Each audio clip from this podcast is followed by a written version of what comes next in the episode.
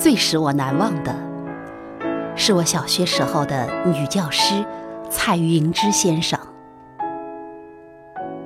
回想起来，他那时有十八九岁，嘴角右边有榆钱大小一块黑痣。在我的记忆里，他是一个温柔和美丽的人。他从来不打骂我们，仅仅有一次，他的教鞭好像要落下来，我用石板一迎，教鞭轻轻地敲在石板边上，大伙笑了，他也笑了。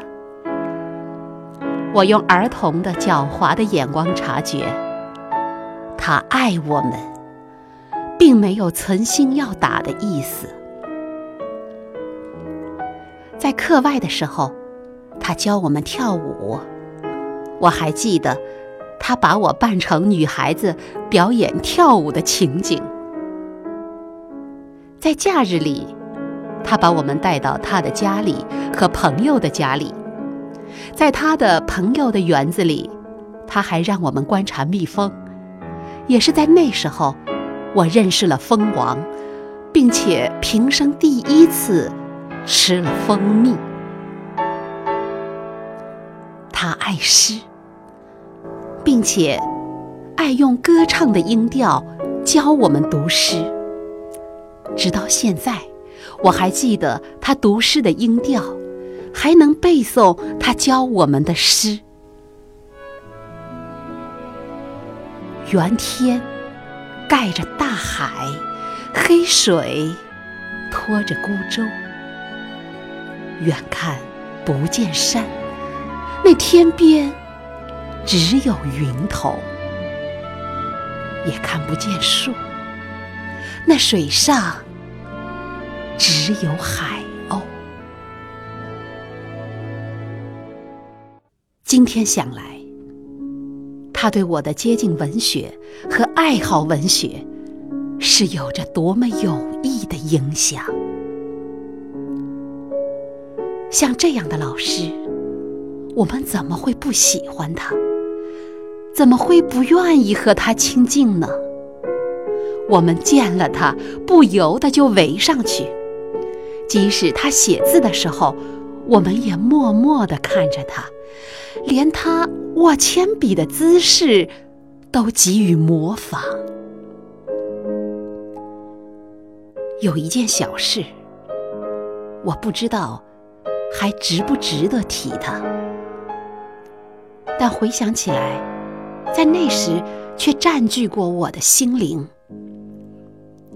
我父亲那时候在军阀部队里，好几年没有回来，我跟母亲。非常牵挂他，不知道他的死活。我的母亲常常站在一张褪了色的神像面前，焚起香来，把两个有象征记号的字条卷着埋在香炉里，然后磕了头，抽出一个来卜问吉凶。我虽不像母亲那样，也略略懂了些事。可是，在孩子群中，我的那些小反对派们常常在我的耳边猛喊：“哎呦呦，你爹回不来了哟，他吃了炮子喽！”那时的我，正好像父亲死了似的那么悲伤。这时候，蔡老师援助了我，批评了我的反对派们，还写了一封信。劝慰我说我是心清如水的学生。一个老师排除孩子世界里的一件小小的纠纷，是多么平常。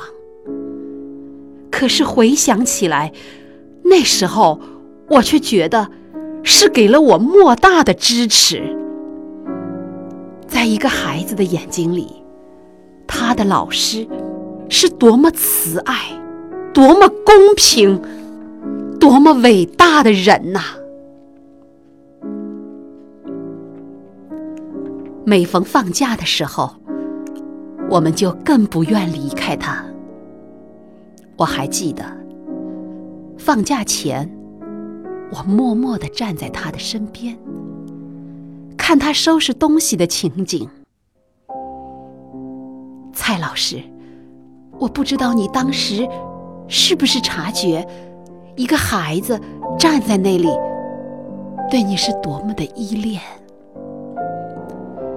至于暑假，对于一个喜欢他的老师的孩子来说，又是多么漫长。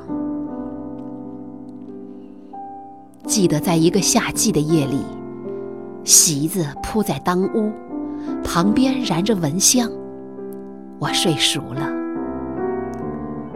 不知道睡了多久，也不知道是夜里的什么时候，我忽然爬起来，迷迷糊糊的往外就走。母亲喊住我：“你要去干什么？”找蔡老师。我模模糊糊的回答。不是放暑假了吗？哦，我才醒了。看看那块席子，我已经走出六七尺远。母亲把我拉回来，劝说了一会儿，我才睡熟了。我是多么想念我的蔡老师啊！至今回想起来，我还觉得这是我记忆中的珍宝之一。一个孩子的纯真的心，就是那些在热恋中的人们也难比呀。什么时候我能再见一见我的蔡老师呢？可惜。我没有上完初小，就转到县立五小上学去了。从此，我就和蔡老师分别了。